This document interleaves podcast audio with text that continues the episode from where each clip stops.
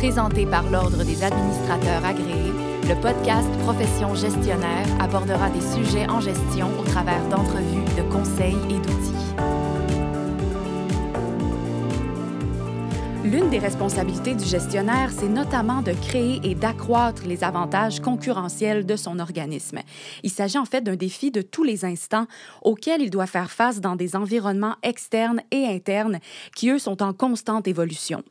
Mais sans s'y limiter, la gestion adéquate des risques est l'une des compétences essentielles que le gestionnaire doit maîtriser afin de prendre des décisions éclairées en tout temps. Par contre, gérer les risques, c'est aussi tenter de gérer l'incertitude qui est liée à des situations sur lesquelles le gestionnaire a soit peu ou pas d'influence. Il devient alors d'autant plus essentiel d'en appliquer les principes de façon rigoureuse. On reçoit aujourd'hui pour en parler Éric Lessard, ADMA CMC et spécialiste en système de management chez MRK Management. Bonjour Éric. Bonjour Béatrice. Donc, je disais un petit peu plus tôt que gérer des risques, quand on parle de gérer des risques, c'est aussi gérer l'incertitude qui les accompagne. Mais tout d'abord, quand on parle de risques, de quoi on parle exactement? Eh bien, la question, effectivement, est, fondamentale. Et pour répondre, ce que je vais faire, je vais me référer aux normes internationales de management de la qualité, de l'environnement et de la santé et sécurité au travail, qui sont les normes ISO 9001, 14001 et 45001, avec les gens sont généralement assez familiers parce qu'elles sont les plus utilisées, en fait. Ces normes définissent le risque comme l'effet d'incertitude. La définition est donc très simple et contient essentiellement deux termes, l'incertitude et son effet. On comprend que l'incertitude nous projette dans l'avenir, un avenir sur lequel notre pouvoir d'influence est toujours relatif. S'il est vrai qu'à l'intérieur de nos organisations, on a plus d'influence, quand on regarde l'environnement externe, notre influence est ténue, voire euh, carrément nulle. On comprend donc également que puisqu'il s'agit d'incertitude, nous allons devoir vivre avec une marge d'erreur et que de travailler à réduire cette marge d'erreur va nécessiter l'utilisation des ressources de l'entreprise qui sont limitées. On va donc chercher le meilleur compromis en fonction de l'effet, de l'impact que représente à nos yeux cette incertitude et la probabilité qu'elle se concrétise. Quant à l'effet que l'on retrouve dans la définition, ben, c'est un élément qui est crucial dans la gestion du risque. On est familier évidemment avec les risques négatifs d'une situation susceptible de se produire. Hein. Les risques négatifs ou les aspects négatifs, c'est ce qu'on perçoit généralement en premier. C'est ce qui attire notre attention puis qui va faire augmenter notre niveau de stress. Pourtant, cet effet dont il est question peut également être positif. C'est à ce point vrai qu'une même situation peut représenter à la fois des effets négatifs et positifs. Et c'est précisément ce que nous recommande d'analyser la gestion des risques. Et au sein d'une organisation, est-ce qu'il devrait y avoir une personne qui devrait s'occuper de gérer les risques? Oui, la question est également pertinente. En fait, je dirais même plusieurs personnes. Et je mm. pense ici aux gestionnaires, au personnel de direction, aux responsables de processus. Bref, je résumerai en disant que plus on a de collaborateurs qui se préoccupent des risques, mieux l'entreprise se porte et plus elle va le bénéficier. En réalité, quand on regarde la gestion des risques, on comprend que tout le monde gère des risques en tout temps, hein, que ce soit au travail, à la maison, lors de nos loisirs, nos déplacements, quand on fait des rénovations, peu importe en fait. Ce qui arrive, c'est qu'il s'agit généralement d'une activité qu'on met en pratique de manière continue sans prendre conscience de sa mise en œuvre. Je ne veux pas ici déprécier l'automatisme que nous avons chacun et puis les résultats qu'on obtient, mais quand on regarde la gestion des risques au sein d'une organisation, ben, c'est insuffisant. En fait, l'absence d'une approche systématique et consciente à l'égard des risques peut poser de graves problèmes en exposant l'organisme à des menaces méconnues ou sous-estimées, susceptibles de survenir et dont les conséquences peuvent être graves, voire catastrophiques. D'ailleurs, à cet effet-là, les nouvelles quotidiennes sont truffées d'exemples. Hein, on entend parler de vols de renseignements personnels, de collusion, de corruption, d'allégations de toutes sortes. En contrepartie, l'absence d'une telle approche consciente et systématique peut aussi priver un organisme d'opportunités qui, elle, pourrait avoir des conséquences souhaitables, voire exceptionnelles. Donc, une gestion des risques consciente, structurée, systématique et mise en œuvre de manière continue permettra aux gestionnaires et à tous ceux qui se préoccupent des risques de prévoir une réponse adéquate aux risques préalablement identifiés s'ils devaient se concrétiser dans l'avenir. Très bien. Donc, vous, vous recommandez donc à tous les gestionnaires de gérer, comme vous l'avez dit, consciemment, systématiquement et continuellement les risques auxquels leur organisme euh, serait susceptible de faire face. Oui, c'est exact, c'est tout à fait juste en fait. La gestion des risques s'applique à tous les organismes au sens large et inclusif du terme. On peut donc penser qu'elle s'applique autant au gouvernement, aux municipalités, aux partis politiques, aux compagnies, on est familier avec ça, mais également aux coopératives, aux organismes à et même aux travailleurs autonomes, en fait, à tout le monde. Aucun gestionnaire ne devrait se priver de la gestion des risques qui ne se résume pas à la quête de rentabilité financière. En fait, elle touche à tous les aspects auxquels les gestionnaires sont confrontés. Et selon vous, comment devrait-on s'y prendre pour s'assurer une saine gestion des risques? Ben, moi, je recommande toujours d'avoir l'approche la plus simple possible. Mhm. Donc, plus c'est facile euh, à gérer, plus c'est facile à expliquer, plus c'est facile à comprendre, plus c'est facile de se l'approprier également. Mhm. Par exemple, pensons à un tableau Excel auquel tous les responsables des processus, les gestionnaires dont on parlait précédemment, auxquels ils ont accès afin de l'utiliser et de l'entretenir. On vise donc un déploiement de l'approche au sein de l'organisme une appropriation par tous. Le tableau pourrait contenir plusieurs colonnes successives dans lesquelles on identifierait, par exemple, toutes les parties intéressées. Par la suite, on pourrait identifier si elles sont internes ou externes, locales, régionales, provinciales, nationales, voire même internationales selon la situation de l'organisme qui est étudié. On regarderait les besoins des parties qu'on a identifiées et leur effet sur notre organisme. On se poserait la question ensuite, est-ce que l'effet est positif ou négatif?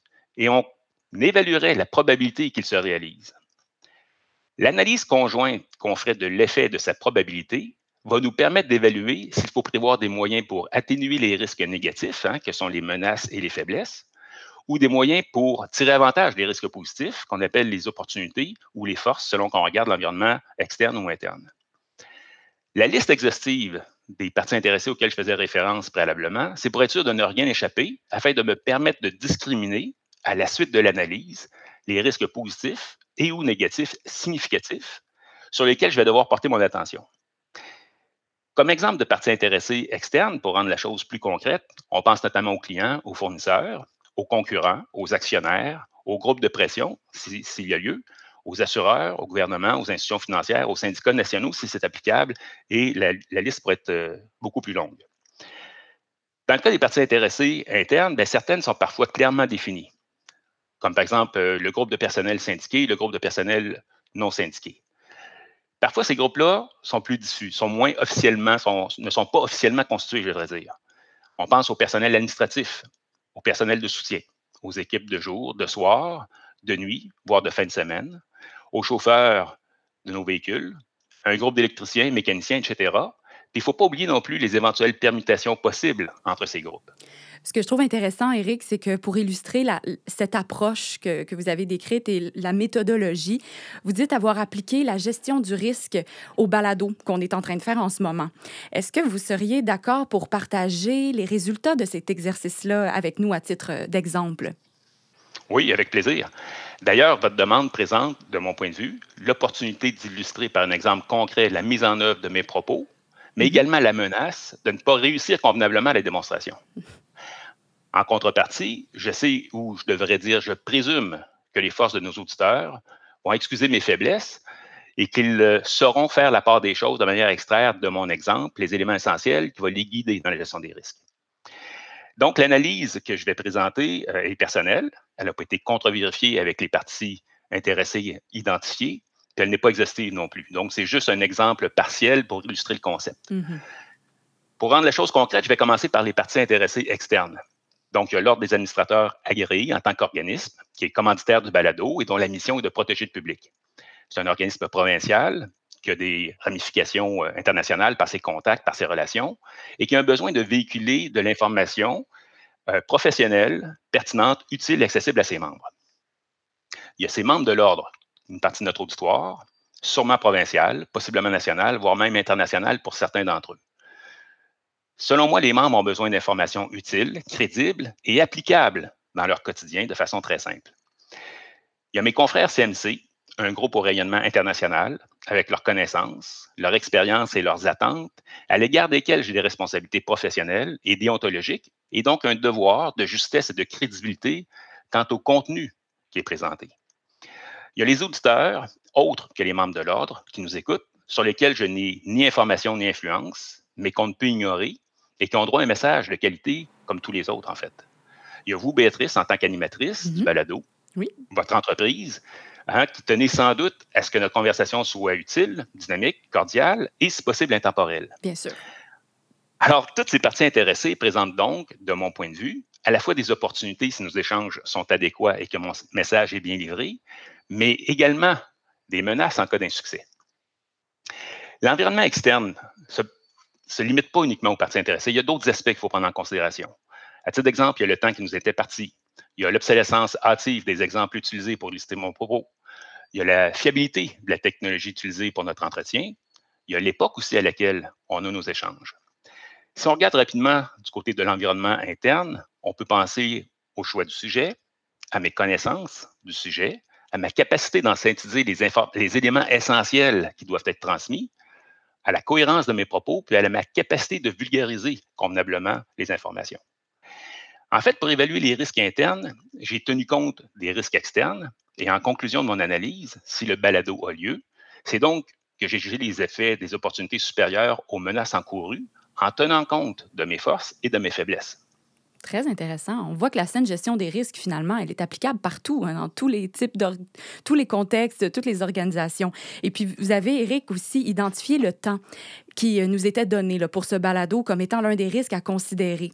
Et puisque le balado est presque terminé, est-ce que vous auriez des lectures à suggérer aux auditeurs et aux auditrices qui souhaiteraient peut-être poursuivre leur réflexion sur le sujet?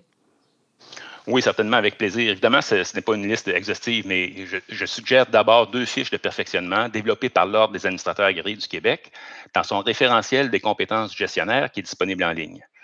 Les deux fiches en question se trouvent sous la rubrique Gestion stratégique de l'organisme. La première s'intitule Analyser l'environnement interne et externe, réaliser une SWOT, donc SWOT. La seconde, c'est évaluer les risques. Une autre source d'information non négligeable est le guide du corpus des connaissances en management de projet, communément appelé guide PMBOK. La gestion des risques, il prend évidemment une grande importance puisqu'on traite de projets d'envergure comme la construction d'un pont, d'un aéroport, d'une centrale électrique, hydroélectrique, etc. Ma dernière suggestion serait la norme internationale de management du risque, ISO 31000, qui est un consensus international sur le sujet et un incontournable en la matière. Merci beaucoup, Eric. Très intéressant. Donc, pour s'assurer une saine gestion des risques, il est finalement important de tenir compte de l'environnement externe et de l'environnement interne de l'organisme. Il faut aussi analyser autant les effets positifs que négatifs de chaque situation qui serait susceptible de se concrétiser et finalement de colliger les résultats dans un tableau et de s'y référer aussi régulièrement et de le mettre à jour à la lumière des expériences qui seront acquises. Éric Lessard, ADMA, CMC et spécialiste en système de management chez MRK Management. On vous remercie beaucoup pour votre participation à Profession Gestionnaire. Pour partager sur le sujet via les médias sociaux, vous n'avez qu'à ajouter le hashtag Profession Gestionnaire. Merci à tous les auditeurs et auditrices. À bientôt. Profession gestionnaire était présentée par l'Ordre des administrateurs agréés, l'Ordre professionnel des gestionnaires du Québec. Pour des articles, des outils et des formations en ligne en lien avec le domaine de la gestion, visitez le adma.qc.ca.